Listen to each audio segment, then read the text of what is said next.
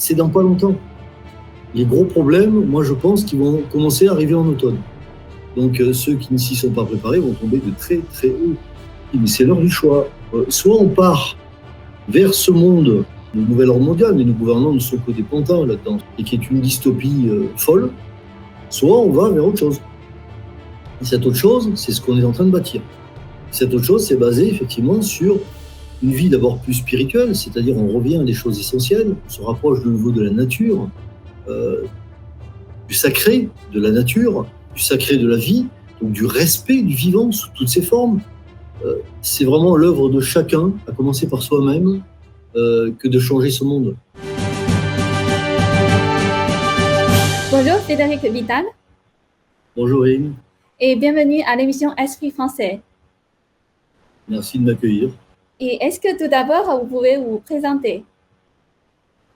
Oui, alors donc, euh, je suis euh, l'initiateur du, réseau Solaris, qui a été créé il y a peu de temps, mais je viens avant ça, effectivement, d'autres milieux que le collectif j'ai été euh, journaliste pendant un certain nombre d'années, il, y a longtemps.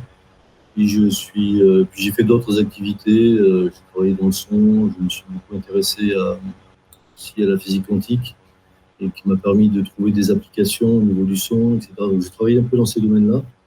Et puis j'ai fait très courte, évidemment. Et je suis revenu, disons, un petit peu vers la presse tout début 2021, fin 2020 même par rapport aux événements actuels euh, depuis deux ans, euh, en écrivant quelques tribunes dans François. Euh, et puis, c'est après ça que je me suis dit qu'il fallait faire autre chose, parce que ça ne sert à rien de faire des constats en permanence. Et il fallait passer à quelque chose de concret. Et c'était aussi une question de timing, bien sûr. Voilà, c'est de là qu'est né Solaris fin septembre dernier, apparemment dans le bon timing. voilà, pour faire la présentation brève, on va dire en ce qui me concerne. Ok. je, précise quand même que j'avais quand même fait des. J'ai travaillé aussi dans des collectifs euh, euh, de création de monnaie locale, de création d'une coopérative alimentaire bio. Donc j'avais quand même un peu ces notions de, de, réseau, on va dire. Hmm, ok. Alors, donc aujourd'hui notre sujet c'est Solaris. Donc vous êtes initiateur du réseau Solaris. Euh, est-ce que vous pouvez nous expliquer qu'est-ce que c'est Solaris et comment ça fonctionne? Oui, alors je précise quand même je suis l'initiateur en ceci que j'ai eu l'idée au départ et que j'ai euh, rassemblé du monde et qu'on a fait une première réunion pour voir si on pouvait le faire. Et j'ai été tout de suite épaulé, très sérieusement épaulé, même euh, localement. Voilà. Alors, euh, euh, Solaris, au début, effectivement, c'est un réseau, on va dire, d'entraide et, de solidarité. il a une petite différence avec ce qui existe déjà, c'est qu'il offre des outils très concrets et euh, il n'avait pas du tout vocation au départ euh, de s'étendre comme il s'est étendu aujourd'hui. C'était vraiment, euh, vraiment fait localement pour l'endroit où je me trouve, dans la haute vallée de l'Aude, où je sentais que c'était mûr qu'on puisse faire fonctionner un réseau comme ça ici. Ce que je n'imaginais pas, c'est que ça serait mûr partout en fait. Et que du coup, ça s'est répandu comme une traînée de poudre, le concept et qu'il a fallu euh, assurer derrière. C'est pour ça qu'heureusement que, que j'avais de l'aide, parce qu'au départ, on était complètement noyé par les demandes euh, pour, pour, aider à faire démarrer le réseau ailleurs. Donc ça a commencé dans les départements français, mais c'est très vite parti aussi à l'étranger. Ce qui fait qu'aujourd'hui, bah, euh, quelques mois après, ça va faire un an fin septembre à peine, mais déjà quelques mois après, on, était déjà euh, sur une bonne moitié des départements. Euh, et il y avait déjà quelques pays qui commençaient à s'y intéresser. Aujourd'hui, il y a 20-25 pays, euh, alors pas tous égaux évidemment dans leur développement, et puis on couvre tous les départements français sans exception. pas de manière homogène, il y a des départements où c'est très actif, il y a beaucoup de cellules, d'autres un peu, mais, c'est quand même couvert.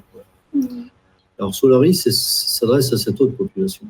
Cette autre, population qui n'a pas du tout envie d'aller vers ce nouvel ordre mondial qu'on nous promet, de contrôle des populations, d'absence de, liberté fondamentale euh, et de, dépendance totale en plus à, des systèmes pyramidaux et hiérarchiques. Euh, et cette population-là, ça fait quand même des années qu'elle a commencé déjà euh, à essayer de vivre autrement. Alors on, a voulu la marginaliser, mais en réalité elle ne l'est pas et elle l'est même de moins en moins. Et je pense qu'aujourd'hui, il y a des millions de personnes vraiment dans ce pays qui veulent vivre autrement. Et parmi elles, il y a, peut-être quelques millions déjà qui ont commencé à vivre autrement. Et ces deux années sont une opportunité extraordinaire là qui passée pour déclencher euh, le, passage à l'acte de tous ceux qui avaient déjà envie de changer de, mode de fonctionnement. Voilà. Et, la question, c'est comment s'y prendre. Voilà. Alors Solaris, il s'inscrit exactement là-dedans. C'est-à-dire qu'on donne, on donne un outil très concret au départ pour relier à nouveau les gens et leur, euh, leur offrir dans leur environnement direct, là où ils se trouvent, euh, la force d'un collectif, la force d'une intelligence collective. Et euh, donc ça, c'est basé sur un moyen technique très simple. Ce sont la création d'annuaires locaux. Et quand je dis locaux, c'est-à-dire ça va correspondre à un village, par exemple, un annuaire pour un village, euh, un annuaire qui va donc euh, euh, engranger, on va dire, les, informations que les gens voudront bien donner sur leurs compétences, ce qu'ils savent faire en général, quels sont leurs domaines d'expertise, quels sont les savoirs qu'ils peuvent transmettre aux autres, quels sont les véhicules dont ils disposent, les matériels aussi intéressants qui pourraient un jour aider le collectif. Euh, est-ce qu'ils ont des capacités d'hébergement? Est-ce qu'ils ont des terrains cultivables, cultivés déjà, etc. Des choses comme ça. Euh, ces annuaires, ils restent, ils ne circulent jamais. Ils ne doivent pas circuler. C'est-à-dire que personne ne les a, sauf les personnes dont on aura décidé qu'elles s'en occupent dans le village. On appelle ça des cellules, hein, les, les, cellules Solaris, comme les cellules d'un corona. Euh, donc dans chaque cellule, il y aura deux, trois personnes, voire plus s'il y a beaucoup de monde, qui détiendront euh, l'annuaire euh, et personne d'autre. Donc cet annuaire, il va servir euh, aux requêtes, aux demandes. Exactement, en fait, on fonctionne comme Internet, mais sur le plan humain. Donc si quelqu'un a un besoin, il va interroger la personne qui est référente de l'annuaire, cette personne va regarder dans son annuaire si quelqu'un peut répondre à ce besoin, dans le village déjà, dans la cellule. Si oui, il les met en contact. Si c'est pas là, il va interroger le référent du village d'à côté, de la cellule la plus proche, qui vérifiera lui aussi, etc., etc. Donc ça veut dire qu'on aura toujours une réponse la plus rapide et la plus pertinente aux besoins exprimés. Euh, donc ça, c'est un outil très concret et très facile à faire. Euh, et le deuxième, euh, le deuxième aspect, la deuxième base, le deuxième pilier du réseau, en dehors de l'annuaire, c'est le maillage des cellules entre elles. Comme Internet, on interconnecte tout. Donc, comme je vous le disais, dans une cellule, il y a un coordinateur, ou plusieurs coordinateurs, pardon, et, plusieurs référents de l'annuaire. Ils doivent impérativement, au moins eux, connaître ceux des cellules autour, des villages limitrophes. Et pareil pour les autres. Donc, de manière fractale, on arrive à créer une interconnexion et un réseau qui, est capable de communiquer euh, avec tout le monde. On invite même, et ça se fait d'ailleurs partout, euh, quand les gens font des réunions dans leurs cellules, dans leur village, de le faire avec les villages d'à côté. Donc comme ça, les gens commencent à se connaître. Donc c'est ça qui est un point important, c'est qu'on recrée une reliance humaine. Euh, les anciens savaient le faire, mais le monde moderne a, éloigné tout le monde de ça. Euh, les villes aussi. Et euh, le, formatage de la société a, rendu les gens défiants. Donc on recrée ce contact humain, cette reliance, basée au départ sur de la bienveillance, c'est-à-dire de, de l'échange de savoir, de la transmission, de l'aide. Alors je reviens sur l'aide. L'aide est gratuite. Il n'y a aucune transaction commerciale, il n'y a pas de troc, il n'y a pas d'échange. Euh, L'idée, c'est d'aller au-delà de tout ça c'est de pouvoir aider n'importe qui qui en a besoin, comme on le ferait pour son frère, sa sœur, euh, son fils, sa fille, euh, à qui on ne va pas demander de l'argent ou quoi que ce soit en échange. Voilà. C'est vraiment de la bienveillance. Donc on vient donner de son savoir, de son aide, de ses moyens à quelqu'un. Quand je dis de ses moyens, par exemple, ça peut être un arbre qui est tombé devant une maison, il faut le dégager. Euh, bon, ben, quelqu'un qui, a le matériel le plus proche va venir, les tronçonneuses, ils vont venir à 4-5, ils vont tout, enlever, et ils repartent.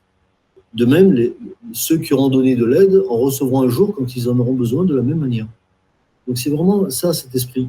C'est de, ne pas échanger, mais de donner. Euh, de donner. On va donner le coup de main euh, qu'il faut au moment où il faut. Ça peut être parfois d'ailleurs dans des cas difficiles, il y a des cas de détresse. On en a eu déjà plusieurs parce que le réseau a commencé à fonctionner. Hein. On a eu déjà plusieurs cas de détresse où les réponses ont été extrêmement rapides et extrêmement efficaces. Et c'est assez réjouissant de voir ça parce que finalement, euh, tout le monde est heureux de ça, et, euh, on, recrée vraiment une reliance humaine basée sur le cœur, euh, qui n'est pas une utopie euh, déjantée comme certains voudraient euh, parfois le dire. Non, non, moi je crois que la, majorité des gens euh, sont des bonnes personnes, des, gens qui ont un bon cœur.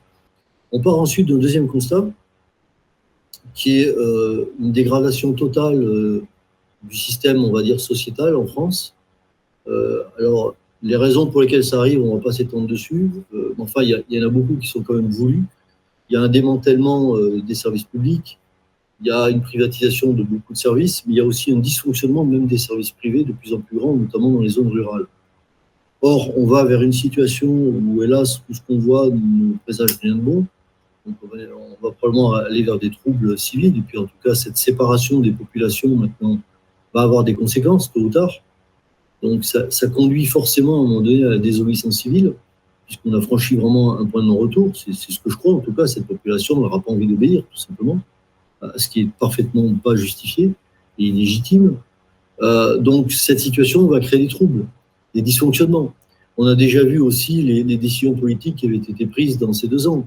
Euh, les gens qui refusaient de se faire injecter un certain produit n'avaient plus le droit à certaines choses.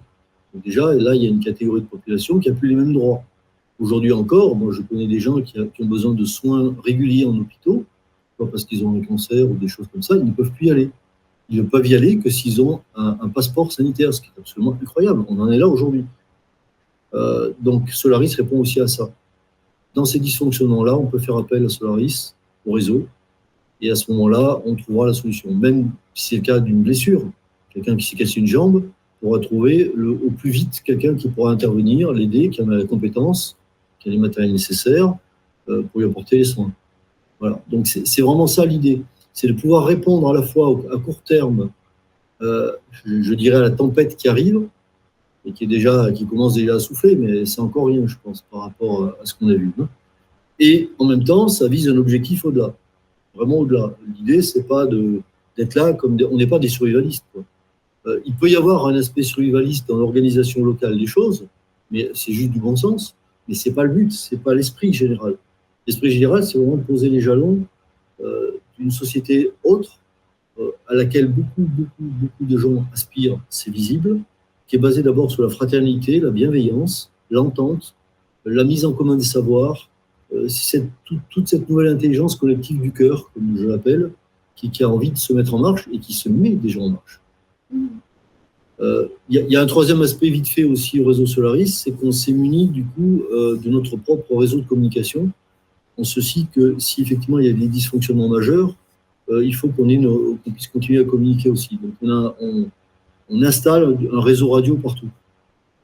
C'est-à-dire que les gens se munissent de, de, de, Walkie, par exemple, euh, certains modèles, parce que tous ne sont pas valables. On, conseille tout ça, hein. euh, et, ou bien même de postes civils.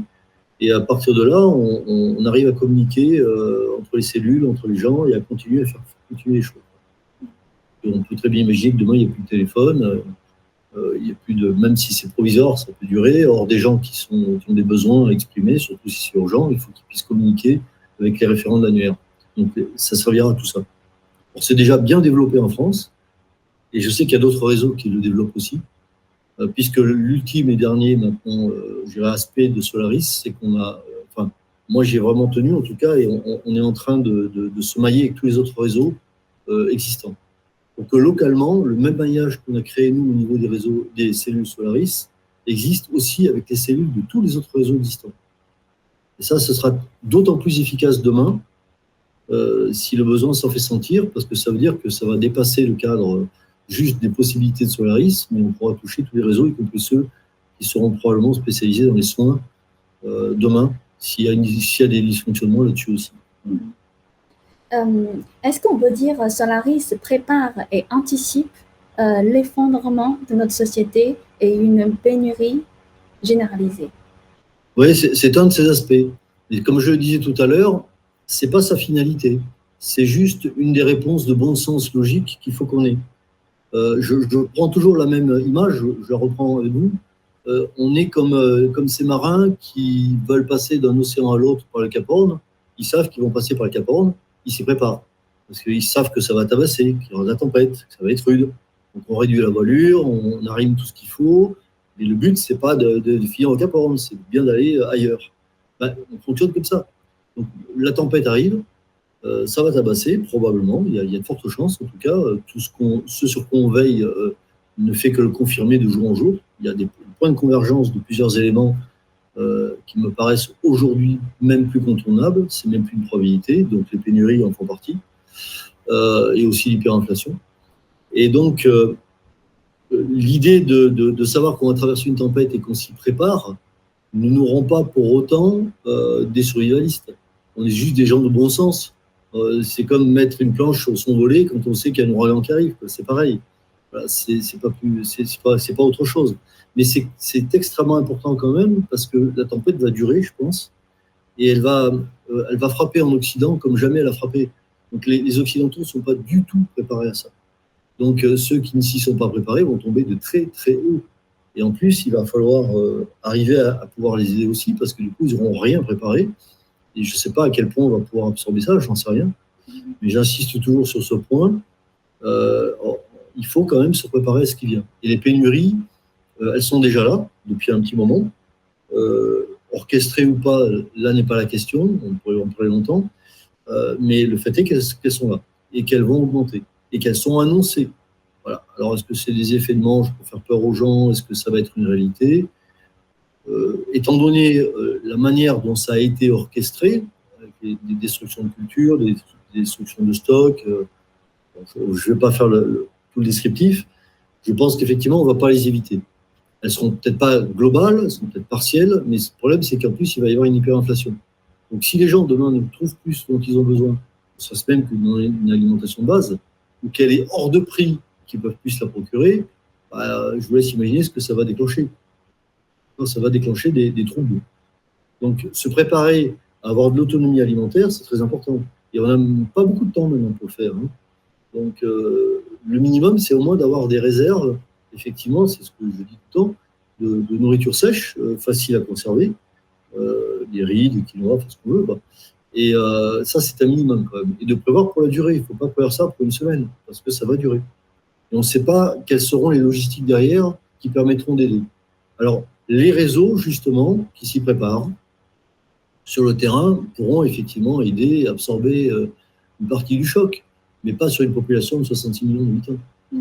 Alors, euh, après, je, il y a encore deux problématiques là-dedans. Il y a les gens qui sont dans les villes et ceux qui sont dans les milieux ruraux, campagne, montagne, etc. C'est pas la même chose. L'autonomie est effectivement beaucoup plus facile, tout le monde le sait, à, à organiser dans les milieux ruraux. En ville, en France, c'est complexe. Mmh.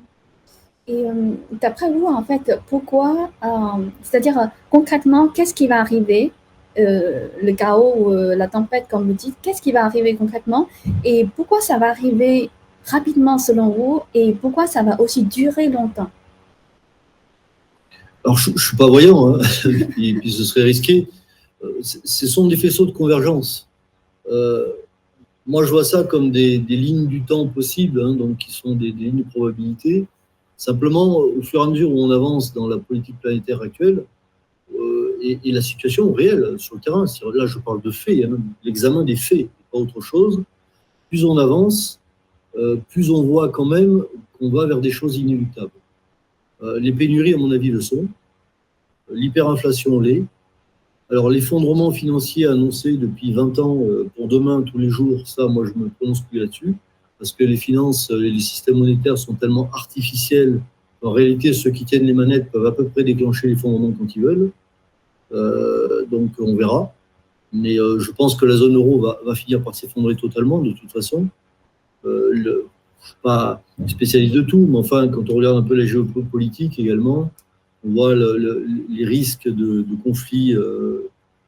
L'OTAN mène une politique extrêmement agressive quand même, donc il y a des risques de conflits et les, les rodomontades de notre gouvernement euh, concernant euh, la Russie montrent que pour l'instant, euh, la Russie se porte fort bien, tant mieux pour elle d'ailleurs. L'euro n'a jamais été aussi fort. Par contre, l'euro dégringole et la situation économique en France et en Europe devient catastrophique.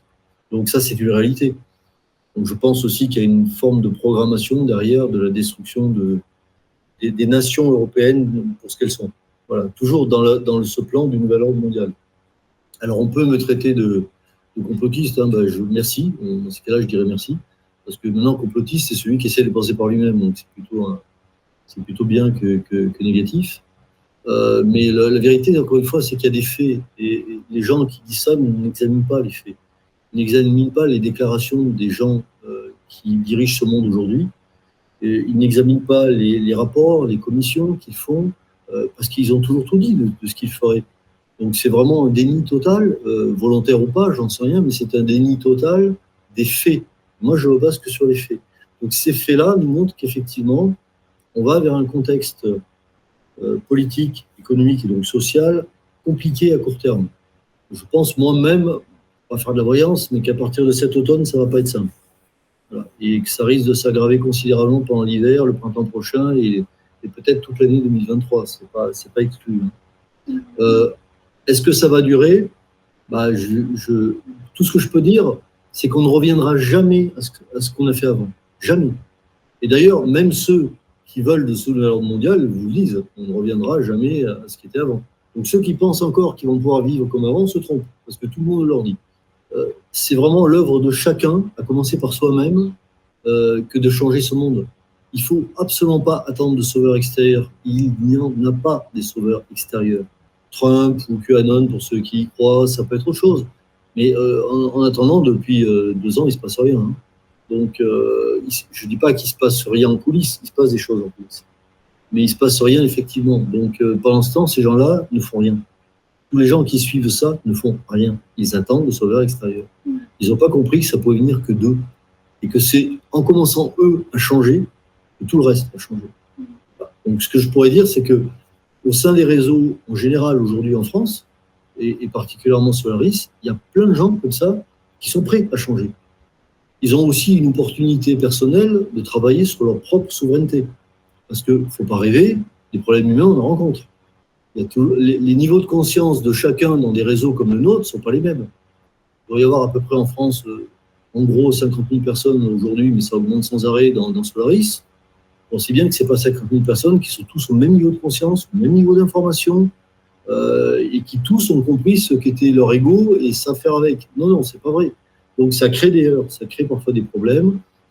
Il peut même y avoir des fois des tentatives de prise de pouvoir. Oui, parce que je ne l'ai pas dit, il n'y a pas de hiérarchie au Solaris. Il n'y a pas de chef.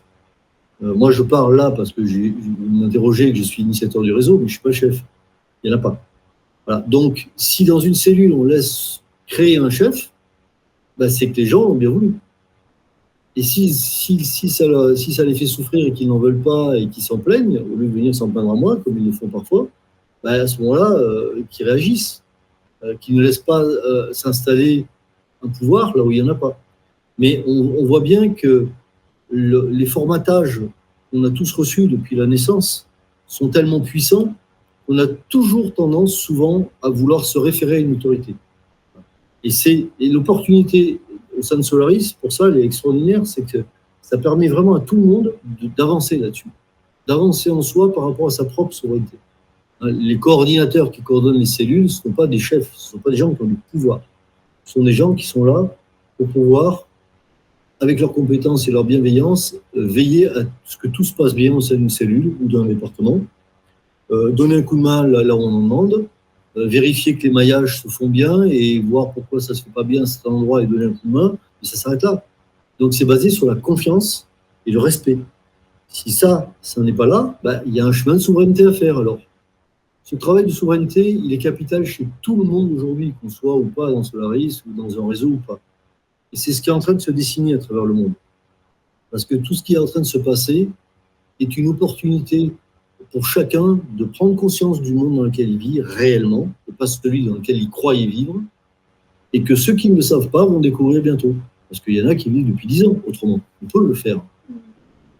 Sans vivre au Moyen-Âge. Mm. Euh, donc, en fait, euh, Solaris veut bâtir euh, une nouvelle société basée sur la bienveillance. Est-ce que pour vous, ce côté spirituel, cette bienveillance, est fondamentale et indispensable pour Solaris pour bâtir à nouveau Ah ben, le monde de demain, ce sera ça ou rien du tout. C'est-à-dire que, le, oui, évidemment, euh, on peut pas continuer. On, arrive à un point de, décadence totale, euh, comme toute fin de civilisation. Alors, c'est aussi, il y a peut-être des gens qui n'ont pas compris ça, mais on est vraiment à la fin de cette civilisation occidentale telle qu'elle fonctionne. Donc, euh, comme toute fin de civilisation, bah, la décadence est totale et ne fait que grandir à vitesse grand V. D'ailleurs, on peut l'observer facilement euh, autour de soi. Donc, aujourd'hui, effectivement, il y, a, un besoin spirituel, on va l'appeler comme ça, et je ne parle pas de religion du tout là, hein. je parle d'un besoin spirituel euh, qui, naît, qui ne sait pas comment se formuler parfois en chacun, et qui est une, à la fois une réaction à l'ultra-matérialisme qu'on subit depuis des décennies des décennies, particulièrement depuis les lendemains de la Deuxième Guerre mondiale, à peu près, depuis les années 50, et qui s'est considérablement augmenté à partir des années 70. Donc ce matérialisme forcené, avec tous les formatages qui sont autour, euh, et qui ont fait toujours euh, davantage s'éloigner les gens d'eux-mêmes, de ce qu'ils sont vraiment, pour les attirer toujours vers, des choses extérieures, qui les happent, qui les capturent, euh, des, intérêts superficiels, à travers plein de choses. Ça peut être des jeux vidéo, des écrans télé, ce qu'on veut, des, passe-temps, enfin bref. tout ça, déjà, c'est arrivé à, la saturation totale. sauf pour quelques-uns qui sont encore bien dedans, hein, mais globalement, c'est une saturation. Et, les gens se rendent compte que ça apporte aucun bonheur, ça n'apporte rien. Ça n'apporte même pas de joie, ça apporte des plaisirs éphémères, mais qu'on paye cher en général après. Donc, euh, ça ne va plus. Donc, quand je parle de, renouveau et d'élan spirituel, c'est ça. Ces gens-là sortent de, ça, s'extirpent à un moment donné de ça, relèvent la tête, se disent Mais moi, je veux voir une lumière, je veux voir autre chose que, tout ça. Là, je parle pour ceux qui font l'éveil en ce moment, mais il y en a qui l'ont fait depuis longtemps. Hein. Donc, à l'évidence, aujourd'hui, on, a deux voies, et c'est vraiment l'heure du choix. C'est pour ça que je dis qu'il y a une division des populations aussi, mais c'est l'heure du choix. Euh, soit on part vers ce monde que veut veulent nos gouvernants, le nouvel ordre mondial, mais nos gouvernants ne sont que des pantins là-dedans, ce sont des vallées euh, de pouvoir beaucoup plus puissants. Il y, a, des, complexes industriels, euh, militaires, économiques, bancaires, surtout extrêmement puissants d'ailleurs, qui tiennent ce monde et au-delà, peut-être même encore autre chose. Euh, donc, soit on va vers ce monde-là, qu'ils nous décrivent, et qui est une dystopie euh, folle, soit on va vers autre chose. Et cette autre chose, c'est ce qu'on est en train de bâtir. Et cette autre chose, c'est basé effectivement sur une vie d'abord plus spirituelle, c'est-à-dire on revient à des choses essentielles, on se rapproche de nouveau de la nature, euh, du sacré de la nature, du sacré de la vie, donc du respect du vivant sous toutes ses formes, on l'a détruit, le vivant, d'une manière incroyable. C'est une destruction totale. Je, faisais la réflexion tout à l'heure encore avec quelqu'un. Euh, après avoir fait 5 heures de route en pleine chaleur, il n'y a pas une mouche au pare-brise. Il n'y a rien. Euh, moi, quand j'étais enfant, euh, on, tous les 300 km, il fallait s'arrêter et enlever tout ce qui était écrasé sur les pare-brises. Il n'y a plus d'insectes. Plus d'insectes, donc plus d'oiseaux, plus de pollinisation. C'est le début d'une chaîne catastrophique qui a déjà largement débuté. Bon, la destruction est totale. Donc, revenir vers le respect du vivant sous toutes ses formes, c'est ce à quoi aspire toute cette population qui ne veut pas de leur nouvel ordre mondial à eux, mais qui veulent se réinscrire dans la fluidité, l'harmonie du vivant. On peut très bien vivre comme ça. On n'est pas des, des perchés parce qu'on dit ça. On, vit très concrètement. Euh, moi, je m'intéresse à des choses très concrètes. Je ne vis pas au Moyen-Âge, j'ai de la lumière. Hein. J'ai même une caméra pour me filmer. Donc, on n'a pas l'intention de revenir à la bougie, comme nous disent les détracteurs les plus idiots. Euh, pas du tout. Mais on, a des technologies propres qui nous ont été totalement confisquées depuis des décennies. Les brevets sont confisqués. Les gens qui essaient de développer ont de très gros ennuis, de très très gros ennuis. C'est une confiscation, ça part des cartels mafieux, bancaires, industriels, etc. tout ça, il va falloir libérer. Mais quand ça va se libérer? On aura pratiquement du jour au lendemain, parce que ça existe déjà et ça réémerge de partout, des énergies propres qu'on puisse installer absolument partout. Partout. Ça va changer la donne. Pareil avec l'eau d'ailleurs. L'eau propre aussi, pure, pas l'eau du robinet. Donc, euh, quand, on a, quand on a résolu ces problèmes-là, déjà, on a résolu l'essentiel. C'est pas compliqué. Et quand, donc après, on, a, on, a, on est libre de toute sa créativité pour justement, et, de l'enrichissement, de la diversité, de la créativité, pour recréer un monde basé sur d'autres bases, avec l'enrichissement des nations, des cultures, tout ce que eux en face ne veulent pas, puisqu'ils veulent tout uniformiser, ils veulent tout aplanir. Non, nous là, l'intelligence du cœur, l'intelligence collective, elle vient de la diversité. Ce sont tous ces échanges de cultures, ces idées foisonnantes qui vont, qui vont jaillir de partout, que ce soit en Chine, aux États-Unis, en Russie, en France, en Norvège. C'est tout ça qui va de nouveau s'interconnecter. Mais en même temps, je pense qu'on va vers une organisation, c'est même indispensable, locale. Donc, la partie qui concerne euh, tout ce qui est euh, alimentaire euh, et autres, on va dire, c'est l'essentiel, va être tourné vers le local à nouveau. Et c'est pareil avec le respect du vivant. Ça ne veut pas dire qu'on est enfermé dans des bulles. Comme je le disais, tout le monde va être interconnecté. Il y aura beaucoup d'échanges. Moi, je pense qu'on va vers ce monde-là. On peut vraiment y aller et avec des valeurs spirituelles. Euh, déjà, quand on commence à respecter le vivant, on est déjà dans des valeurs spirituelles. On commence déjà à toucher au sacré. Et, euh, donc, il faut commencer par quelque chose parce que beaucoup ont tout à réapprendre. Je sais qu'il y, a des gens qui nous entendent, qui savent tout ce que je dis, hein, mais il y en a beaucoup qui ont vraiment tout à réapprendre. La majorité de ceux qui vont arriver demain, euh, quand je dis qu'ils vont arriver, ils vont, ils vont probablement rejoindre aussi les réseaux, les collectifs, parce qu'ils vont comprendre que c'est par là, à la base, qu'on va pouvoir s'organiser ensemble. Ceux-là n'auront pas cette culture-là. Donc il va falloir effectivement les aider à comprendre, à acquérir, par l'exemple aussi, euh, acquérir toutes ces, ces, méthodes de vie qui nous permettent de vivre à la fois dans un collectif sain, mais chacun euh, chez soi. Il ne s'agit pas de vivre en communauté.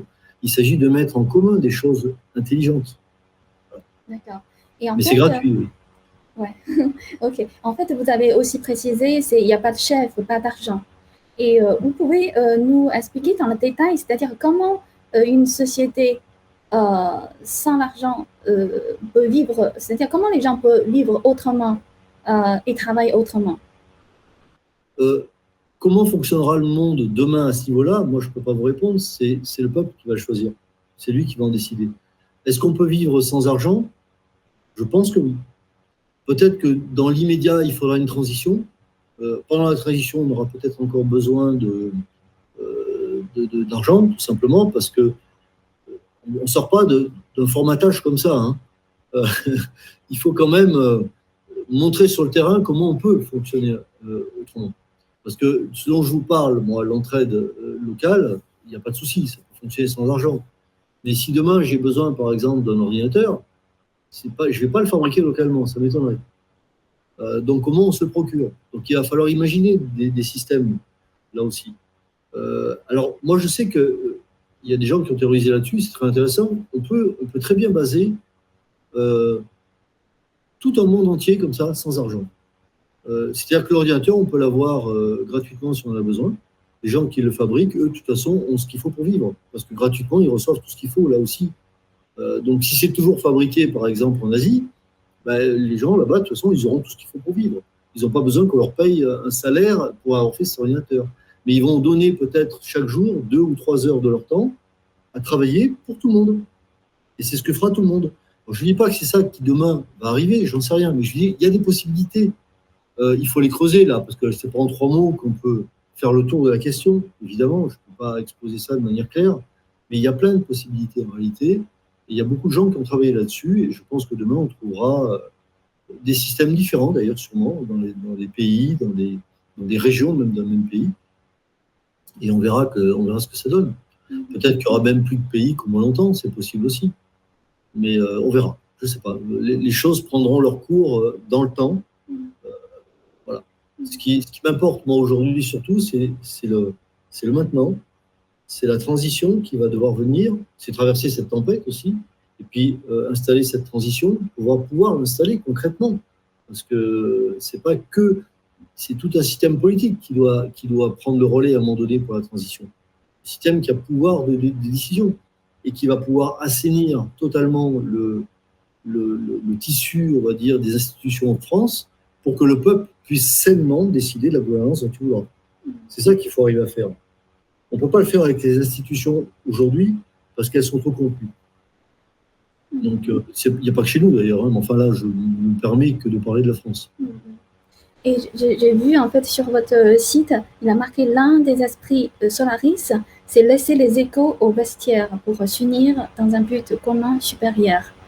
Et mais dans notre société basée sur l'écho et chacun pour soi, euh, c'est quand même difficile à réaliser et même difficile à croire pour certains. Et quel est votre constat? Bah, C'est difficile à croire pour ceux qui n'ont jamais essayé.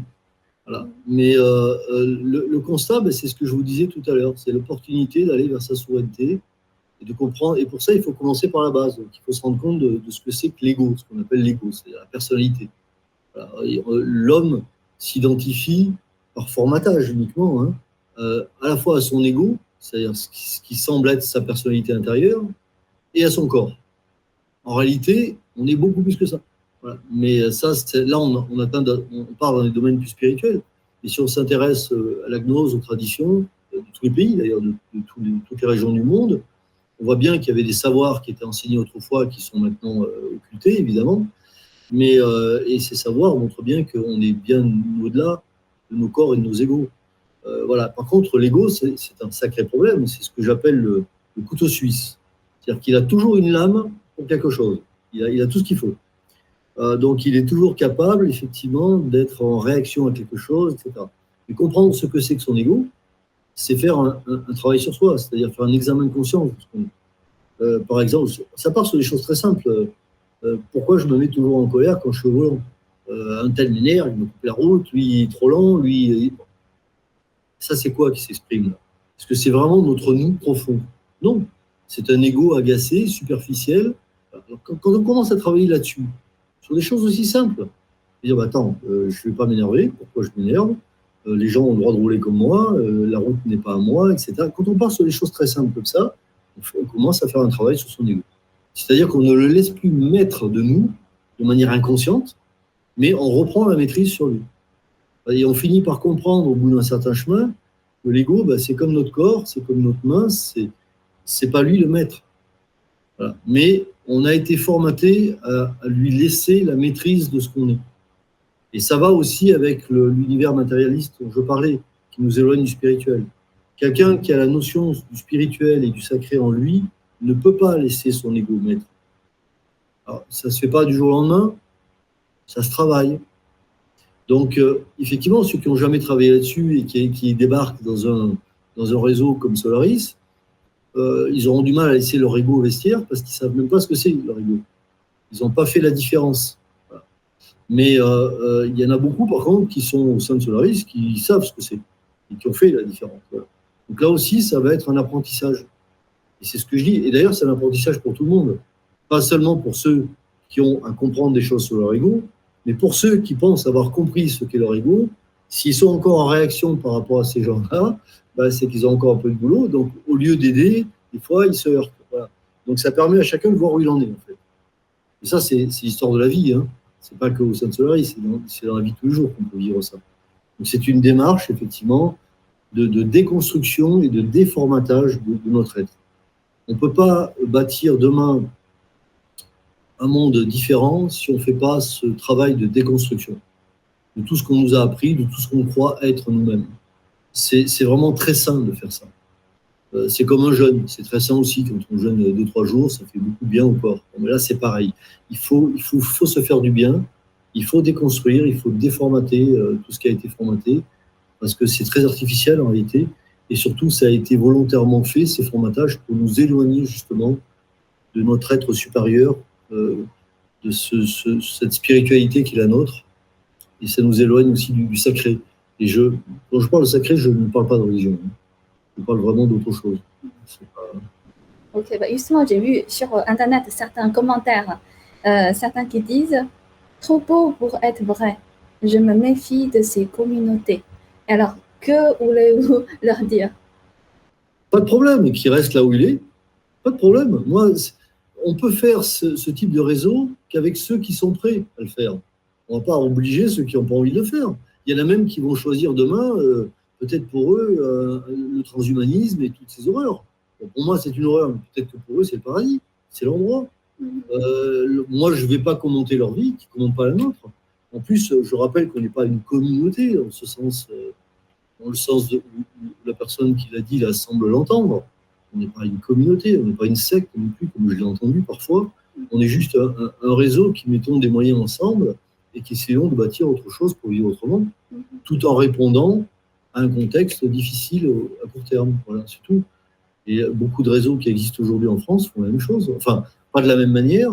On est complémentaires d'ailleurs, souvent.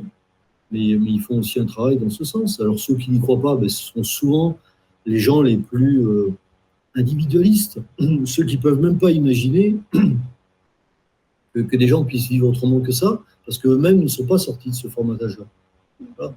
Mais euh, donc, donc, je dis, bah, pas de problème, que cette personne continue à faire ce qu'elle fait, il n'y a pas de problème. Mais vous, vous, vous les comprenez parce qu'en fait, dans ce monde actuel, il y a des, euh, des arnaques partout, en fait. Du coup, les gens méfient de tout. Mmh. Mais oui, a, y a, on n'y échappe pas. Hein. Il y a eu au sein de Solaris des, tentatives d'arnaque. Des gens qui ont voulu faire leur business. Ils ont vu là l'opportunité de gens qui, qui ont cru naïfs. Euh, ils ont dit voilà, on va faire du business avec ceci, cela. Il y en a même qui ont essayé de vendre le concept, on m'a dit. C'est dingue. Ou de faire payer l'entrée dans, Solaris, ce qui est seulement euh, de l'arnaque totale. C'est pas du tout Solaris, ça. Mais encore une fois, ceux qui se font avoir, ceux qui se font avoir, sont aussi responsables. Parce que euh, s'ils veulent savoir comment ça marche, c'est facile de savoir. On a un site web, euh, on, a, on a tout un tas de supports de communication, il y a plein de vidéos, il y a des interviews comme celle que je fais avec vous aujourd'hui. C'est pas difficile de savoir à la source comment on, on se, doit se, dire, quels sont les, les, concepts de base de, de Solaris. Donc, s'ils veulent se faire arnaquer, c'est leur problème. C'est qu'ils ne font pas l'effort eux-mêmes d'aller vraiment s'informer. Parce qu'il y a beaucoup d'assistanats. Hein.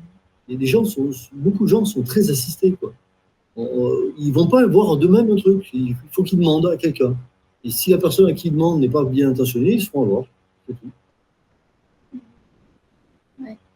Et euh, euh, tout à l'heure, on, on, parle beaucoup, par exemple, le Solaris, comment c'est un réseau entre-aide, euh, entre, entraîne. Euh, oui, entraide. Et vous pouvez nous donner, par exemple, des exemples concrets. Par exemple, si euh, on est dans le cas de euh, pénurie totale, c'est-à-dire coupure d'électricité, d'eau et de nourriture, comment le réseau Solaris peut permettre aux gens de survivre? Alors, le, réseau Solaris, tel qu'il existe aujourd'hui, ne peut pas permettre à 66 millions de, de survivre, c'est clair, c'est impossible. Et même l'ensemble des réseaux en France, même si ça représente des centaines de milliers de gens, ne peuvent pas répondre à la subsistance de tous ceux qui n'auront rien préparé. C'est impossible. On peut penser que l'État aura quand même une forme de logistique, mais encore une fois, moi, c'est une logistique dont je ne veux pas, parce que je me méfie beaucoup, on va dire, de, ce qu'ils peuvent nous offrir dans ces cas-là. Et puis, ce sera encore un moyen de contrôle et de dépendance. Euh. Donc, euh, on ne peut pas répondre à tout le monde. Mais concrètement, euh, on fera le maximum, bien sûr. Concrètement, bah, c'est simple. Encore une fois, je ne vais pas expliquer comment il, fait le réseau. Il, répond comme un Internet, mais un Internet humain, donc physique sur le terrain. Et, euh, s'il n'y a plus de, téléphone, plus rien, comme je le dis, on a toujours des, systèmes radio euh, système radio qu'on recharge pour nos propres soins avec des, des kits solaires, hein, tout simplement, parce qu'on pourrait lui faire la remarque que sans électricité, ça ne marchera pas. Mais non, on, on, a prévu, bien entendu, de pouvoir recharger ces appareils, qui sont d'ailleurs peu consommateurs. Euh, mais effectivement, moi, je crois que, pour être concret, euh, je ne serais pas étonné euh, qu'à partir de l'automne, à quel moment, je ne sais pas, hein, mais à partir de l'automne, à peu près, on va dire, je ne serais pas étonné qu'il y ait pas mal de gens qui rejoignent les réseaux en France, parce qu'ils vont être très inquiets de la situation. Et s'ils le font, c'est parce qu'on les a appelés à le faire. On, a, on, a, lancé un, un, appel au mois de juin, le 15 juin dernier, qui s'appelle le Grand Appel. On trouve en vidéo d'ailleurs sur Odyssée ou même sur YouTube, il n'a pas encore été enlevé.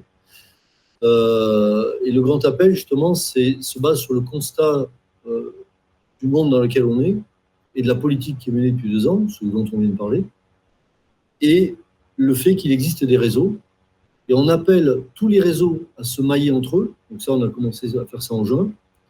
Euh, et on appelle aussi tous les Français à rejoindre les réseaux les plus proches de chez eux. Les Français, du moins, qui disent non à ce qui se passe. Alors, euh, ça a boosté pas mal les réseaux et on travaille tout l'été avec les réseaux à se mailler. On ça. Et euh, je pense que quand on relancera cet appel, parce qu'on relancera le moment venu, euh, pour que les Français qui ne savent pas que ça existe et qui sont très inquiets, bah, ils auront peut-être le moyen de tomber dessus et de savoir que ça existe. C'est à ce moment-là qu'ils vont rejoindre les réseaux. Mais comme je le dis à tout le monde, attention, c'est pas la même population que celle qui constitue déjà nos réseaux.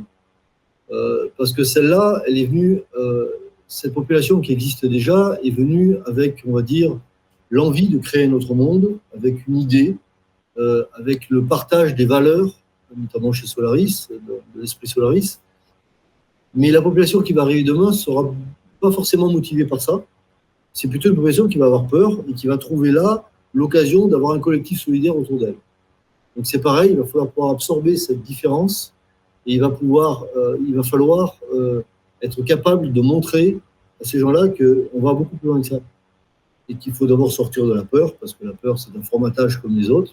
Il n'y a, pas à avoir peur de quoi que ce soit en réalité et d'aller euh, vers d'autres valeurs, un autre monde. Et ça ne peut se faire que par l'exemple. C'est parce que ces gens-là vont découvrir qu'il y a déjà des gens qui vivent comme ça, et qui ont l'air vachement heureux en plus, que, ben oui, alors on va peut-être changer de vie. Alors c'est bien, c'est peut-être un mal pour un bien. C'est ça qu'il faut leur aider, leur aider à, à comprendre, les aider, les aider, à comprendre. Mm-hmm. Autant il y a coupure d'électricité et d'eau, euh, il y a toujours des moyens de, de le faire oui. dans votre... Oui, mais alors l'eau, alors l'eau, ça, ça, peut être un problème. Le, le vrai problème, ça va être surtout les déplacements. Parce que l'électricité, encore une fois, euh, pour ceux qui s'y sont préparés, euh, on, on, arrive à, à pallier, euh, ne serait-ce qu'avec les, installations solaires, plus ou moins grosses, mais même un, kit solaire de camping permet au moins de recharger euh, une batterie de vélo, ça prend un peu de temps, mais si on a un vélo électrique, ça permet de recharger euh, des talkie-walkie, des CB assez rapidement. Donc déjà, on a toujours une moyenne de communication, c'est ça. Si on va un peu plus loin dans l'installation solaire, sans aller dans des trucs énormes, on peut faire beaucoup mieux que ça, pour avoir un minimum de fonctionnement de certains appareils qui nous sont utiles. Donc ça, il y a pas mal de gens qui se sont préparés à ça quand même. Hein. Euh, pour ce qui est de l'eau, euh, oui, c'est un problème, mais au, au, sein de Solaris, je ne sais pas comment c'est dans les autres réseaux, ça fait longtemps que c'est devenu un des problèmes majeurs. Donc, on, localement, tout le monde répertorie les points d'eau, les sources, etc s'équipe en filtres à eau, des filtres à gravité la plupart du temps, donc ils ne demandent pas d'énergie. D'accord C'est avec des filtres, euh, charbon actif et autres, efficaces. Donc on, a les moyens de boire une eau propre et saine à partir d'une flaque de bactéries. Il n'y a pas de problème. C'est pas très onéreux. Euh, on peut même les bricoler, mais il faut quand même des bons filtres. Euh, et en tout cas, tout ça, ce sont des ateliers qui existent déjà au sein de Solaris partout. Donc ça, ça peut être assez, bien réglé. Bon, le, problème va être les déplacements. Parce que si on est dans des pénuries de, carburant, euh, ou dans des prix tels que plus personne ne peut les utiliser, euh, dans les campagnes, euh, il y a de la distance, quand même. Hein. Dans les montagnes, il y a de la distance et des côtes, en plus. Donc, euh, c'est pas facile. Donc, effectivement, là, euh, il y a beaucoup de gens qui ont racheté des vélos, euh, des vélos électriques, beaucoup aussi. En montagne, c'est très utile. Euh, et c'est pareil, les, vélos électriques, on peut les recharger donc avec les kits solaires, pareil. Et là, ça permet aussi de, continuer à pouvoir circuler plus facilement qu'à pied, qui prend beaucoup plus de temps. Parce que si on a plus de, pendant un certain temps, on n'a plus de carburant ou qui est rationné, je pense que c'est plutôt vers ça qu'on va, vers des rationnements, des prix énormes. Mais il n'est pas exclu non plus que seule une catégorie de la population ait accès au carburant, avec des QR codes par exemple. On voit certaines pompes à essence qui commencent à être équipées de QR codes faudrait se poser la question de savoir pourquoi.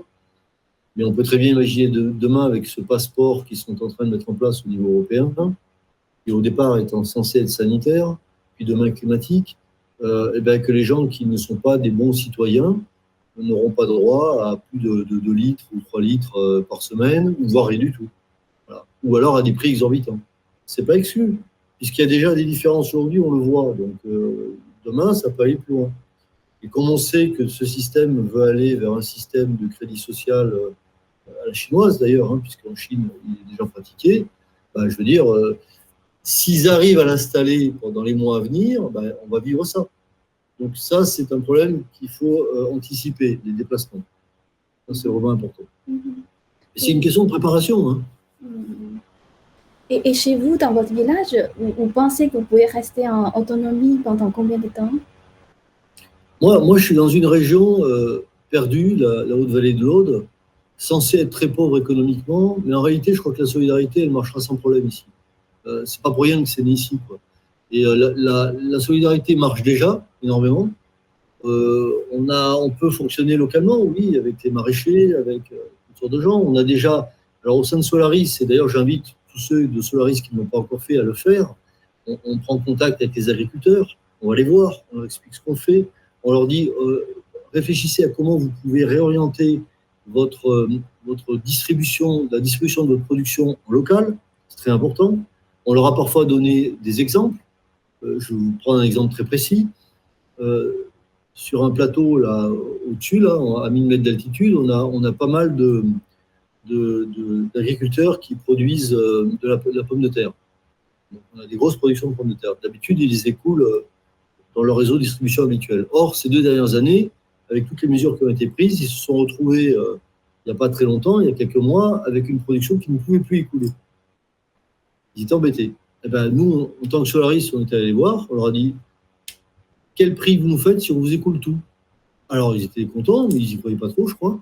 Ils dit bah, à tel prix, euh, voilà. On a tout écoulé en 48 heures, dans toute la région.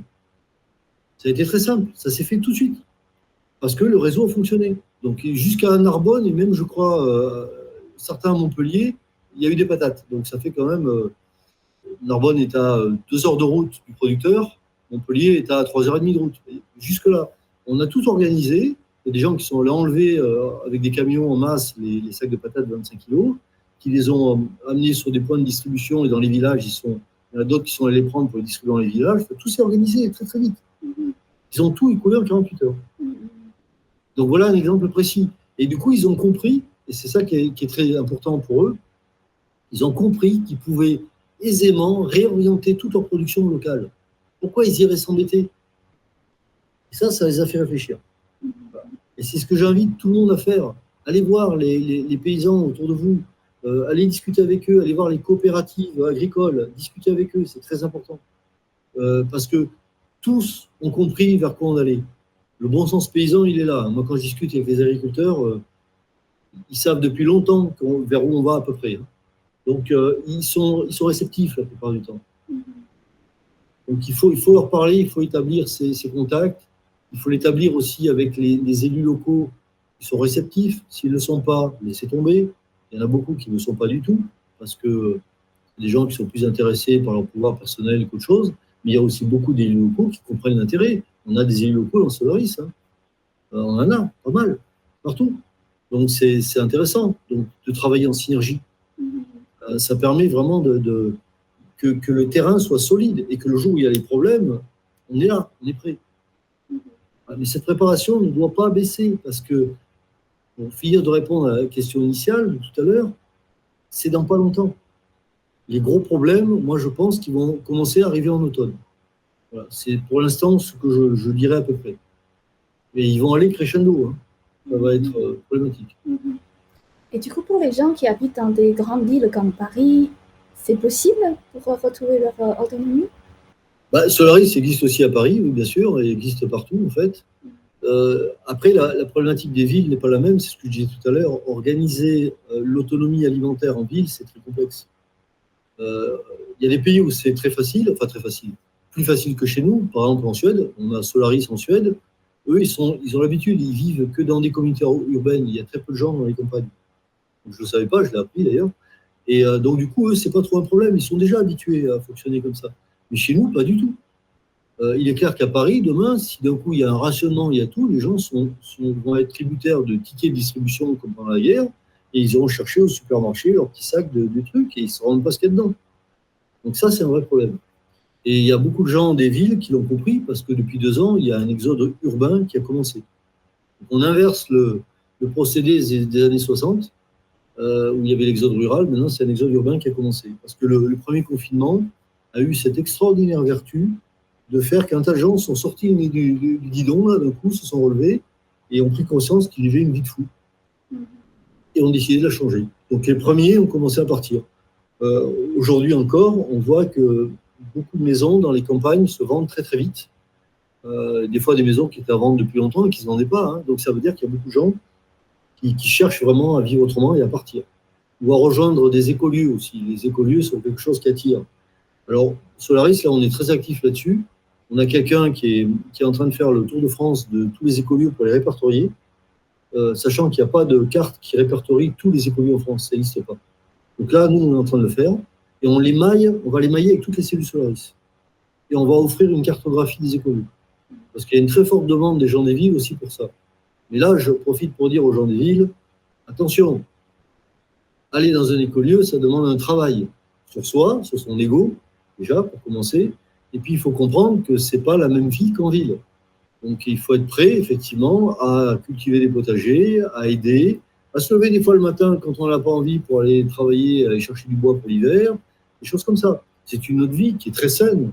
Mais euh, il y a des gens, des fois, qui viennent des villes qui sont pas conscients de ça. On a vu beaucoup de projets d'écolieux qui n'ont qui ont pas marché à cause de ça, d'ailleurs. Parce qu'au bout d'un moment, au bout d'un an, ils se rendent compte qu'ils ne sont pas faits pour ça, ou bien qu'ils sont faits pour ça, mais qu'ils n'ont pas le même projet que les autres. Et, voilà. Donc ça demande aussi là, un apprentissage, une réflexion de profondeur. Mais il y a des gens en ville qui l'ont, qui l'ont fait cette réflexion, qui sont prêts.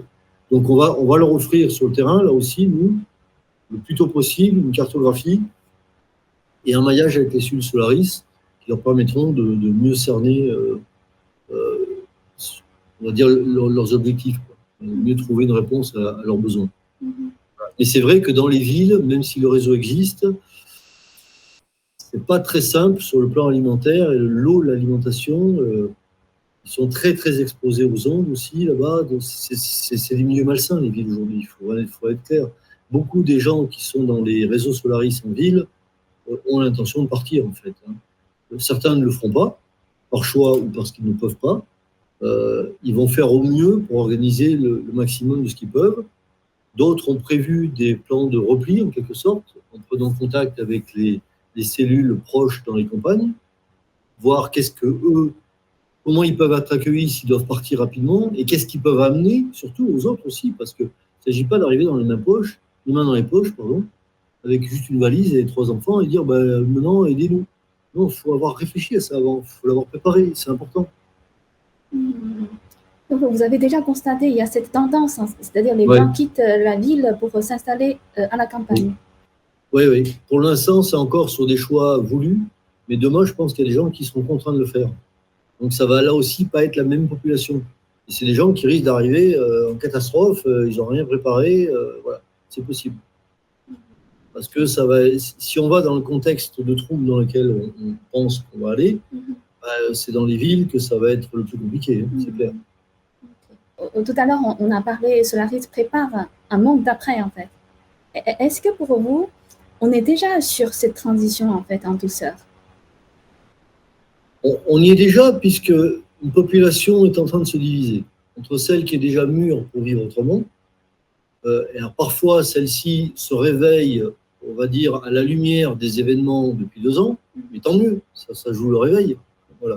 D'autres vont se réveiller dans les mois à venir, toujours à la lumière des événements qui vont leur tomber dessus.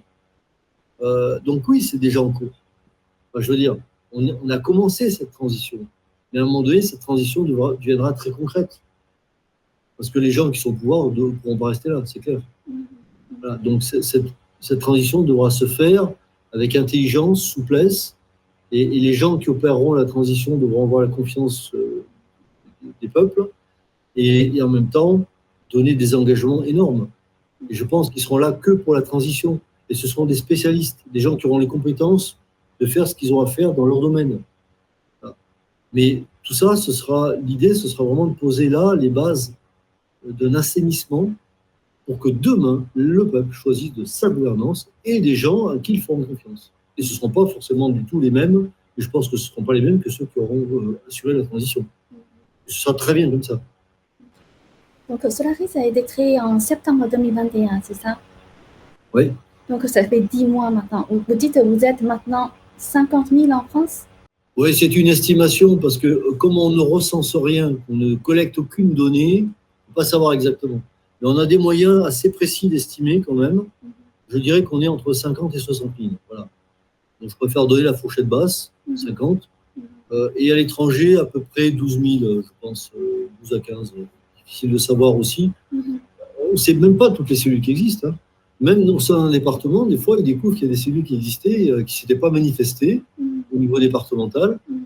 Elles doivent le faire, non pas pour des raisons de hiérarchie, mais pour qu'on sache qu'elles existent et pour permettre le maillage. Important. Mais des fois, c'est fait tardivement. Donc, on ne sait même pas combien il y en a, en fait.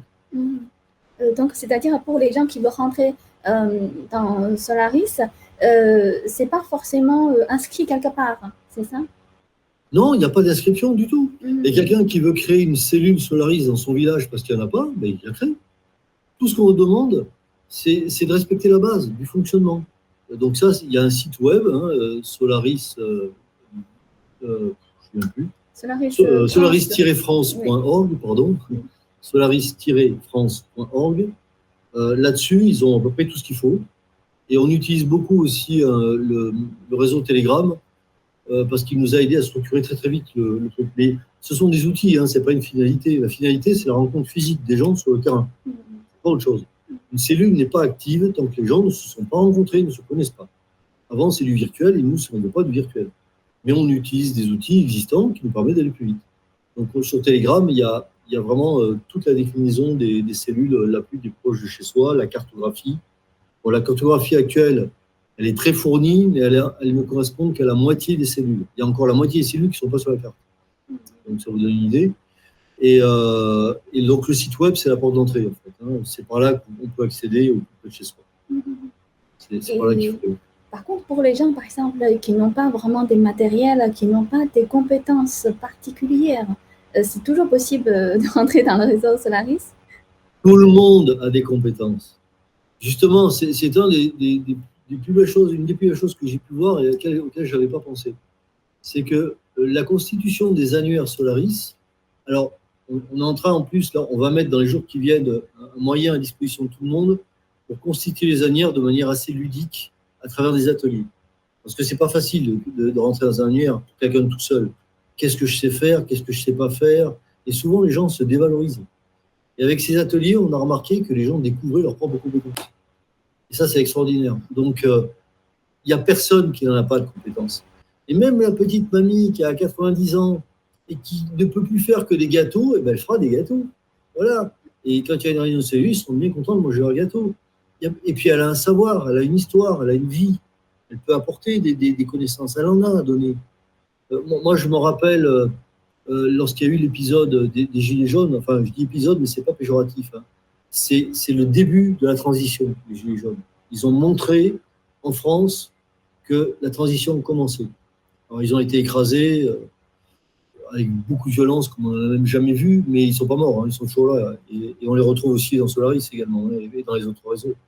Ben, je me rappelle à un moment donné d'un reportage qui avait été fait euh, euh, sur des, femmes qui étaient en nord de la France, qui étaient de milieux très modestes, et qui n'avaient pas du tout jamais eu l'habitude de parler à quelqu'un, elles, étaient en vie, et elles racontaient comment elles avaient découvert leurs propres compétences grâce à ça, grâce aux réunions de Gilets jaunes, euh, la manière dont ils échangeaient, essayaient de réfléchir à comment on pourrait se réorganiser pour la vie de demain. C'est pour ça que je dis qu'ils sont les prémices de, la transition, c'est vraiment eux.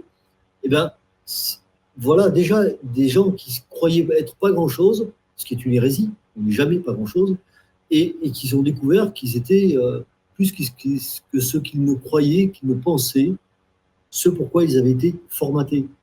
Eh ben, c'est ce qu'on découvre aussi au sein de Solaris, c'est pareil. Donc, il n'y a pas de petites compétences. N'importe qui peut rentrer dans Solaris. On peut même ne pas rentrer dans l'annuaire si on veut, mais là, c'est très dommage. Parce que si on rentre dans l'annuaire, ça veut dire qu'on veut profiter d'un système, mais on ne veut rien donner. Je pense que ça aussi, ça fera évoluer les gens. Mais euh, les gens évolueront par rapport à ça.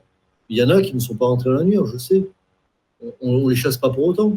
Ils participent des fois aux ateliers, d'ailleurs, parce qu'il y a un tas d'ateliers, puisqu'il y a un tas de partage de savoir. Il y a des gens qui apprennent à connaître les plantes, lesquelles se mangent, lesquelles ne se mangent pas, lesquelles soignent quoi, etc. Il y a des ateliers pour, euh, euh, fabriquer des filtres à eau, il y a des ateliers de toutes sortes de, de- de transmission de savoir. Donc, ils y participent parfois, mais sans entrer dans l'annuaire, parce qu'ils ont peur de je sais pas quoi. C'est dommage, parce que du coup, on ne pourra jamais faire appel à eux. Ils font que profiter là aussi du système. Je pense qu'ils évolueront, comprendront à un moment donné qu'il faut le faire, qu'il faut passer ce cap. et On va les laisser faire à leur rythme. Si jamais cette euh, binairie générale, binairie générale euh, n'est pas arrivée, que Mais direz-vous ça n'a pas l'importance, parce que de toute façon, euh, on, on est là pour, poser- pour- pour- pour poser les jalons réellement de cette autre société. Donc, qu'est-ce qu'on aura fait? On se sera juste rendu plus autonome en se préparant à ça. Et de toute façon, tous les gens qui veulent de ce nouveau monde veulent être plus autonomes. Ils ne veulent plus dépendre de quelque chose. Donc, ça ne changera rien. Euh, de acheté un vélo électrique permettra de se balader en vélo électrique, ou un vélo tout court, euh, lieu de prendre toujours la voiture. S'il n'y avait plus de pénurie, on dit bien, hein, euh, si on a acheté des stocks alimentaires de réserve qui se gardent, eh ben, c'est pas grave, on va taper dedans. Ils serviront. c'est pas perdu. Voilà, ça évitera de faire des courses. Voilà. Et ça, c'est le cas où ça n'arrive pas. Je ne crois pas que ça n'arrive pas. Hum, Est-ce que Solaris fait peur au gouvernement? Alors, j'ai, euh, on a des échos, on a des échos euh, fiables, on va dire. Euh, on sait que les, les renseignements nous ont dans la ligne de mire depuis pas mal de temps.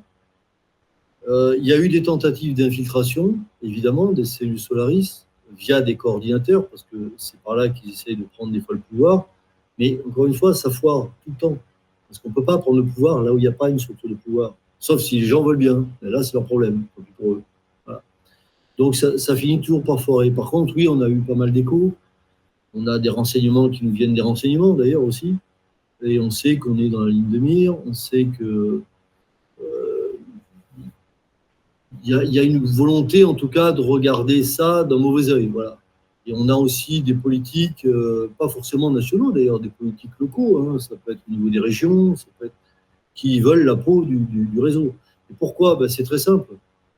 Euh, un réseau euh, de citoyens qui s'organisent entre eux sans rien demander à personne, sans demander de subvention, sans demander d'avis aux politiques, sans, sans hiérarchie, sans structure, on n'est pas une association, on n'est rien.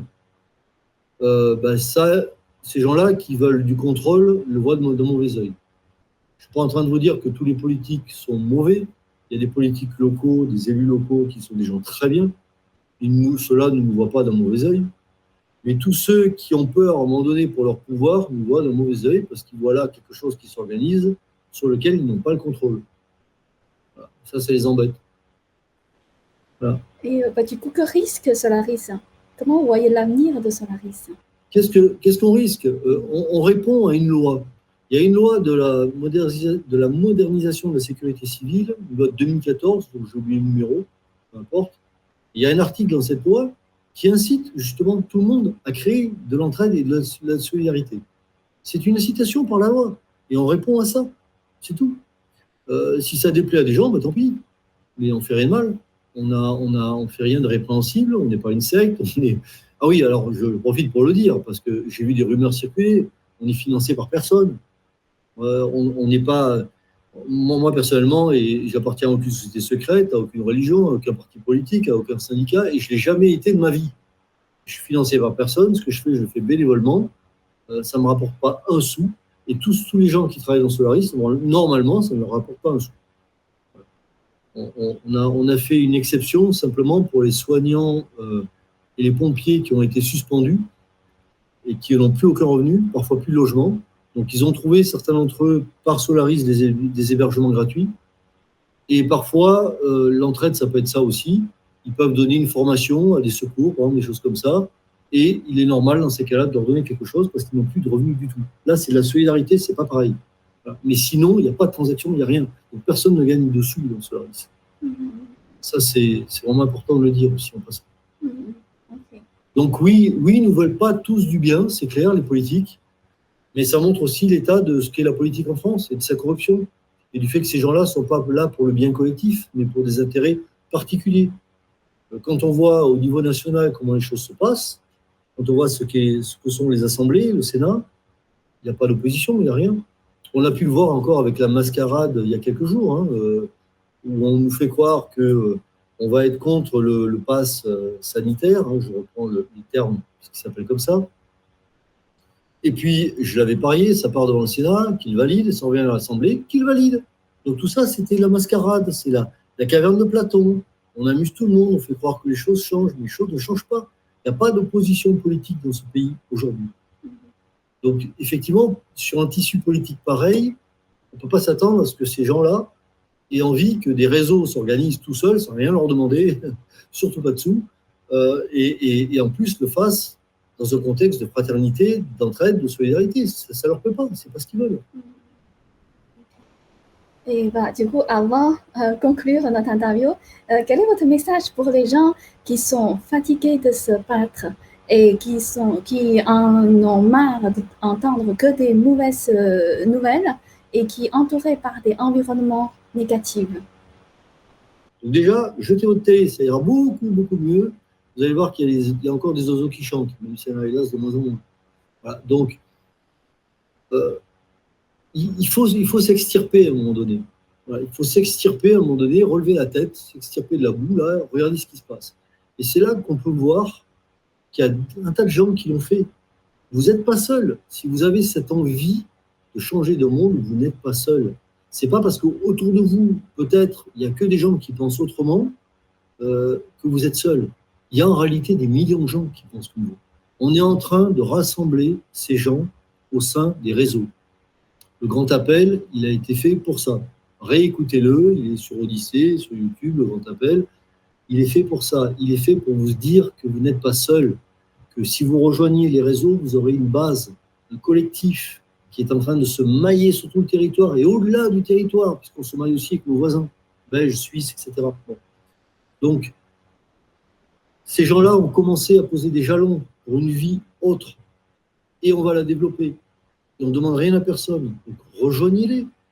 Rejoignez-les, apportez votre savoir, apportez ce que vous êtes, travaillez sur vous pour euh, laisser vos défauts et vos formatages de l'ancien monde de côté.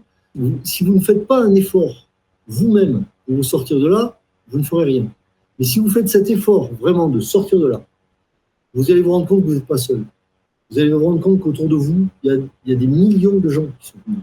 Et vous allez avoir la capacité de les rejoindre sans pour autant déménager, parce que le but des réseaux, c'est de trouver collectivement euh, dans le local ce qui existe déjà.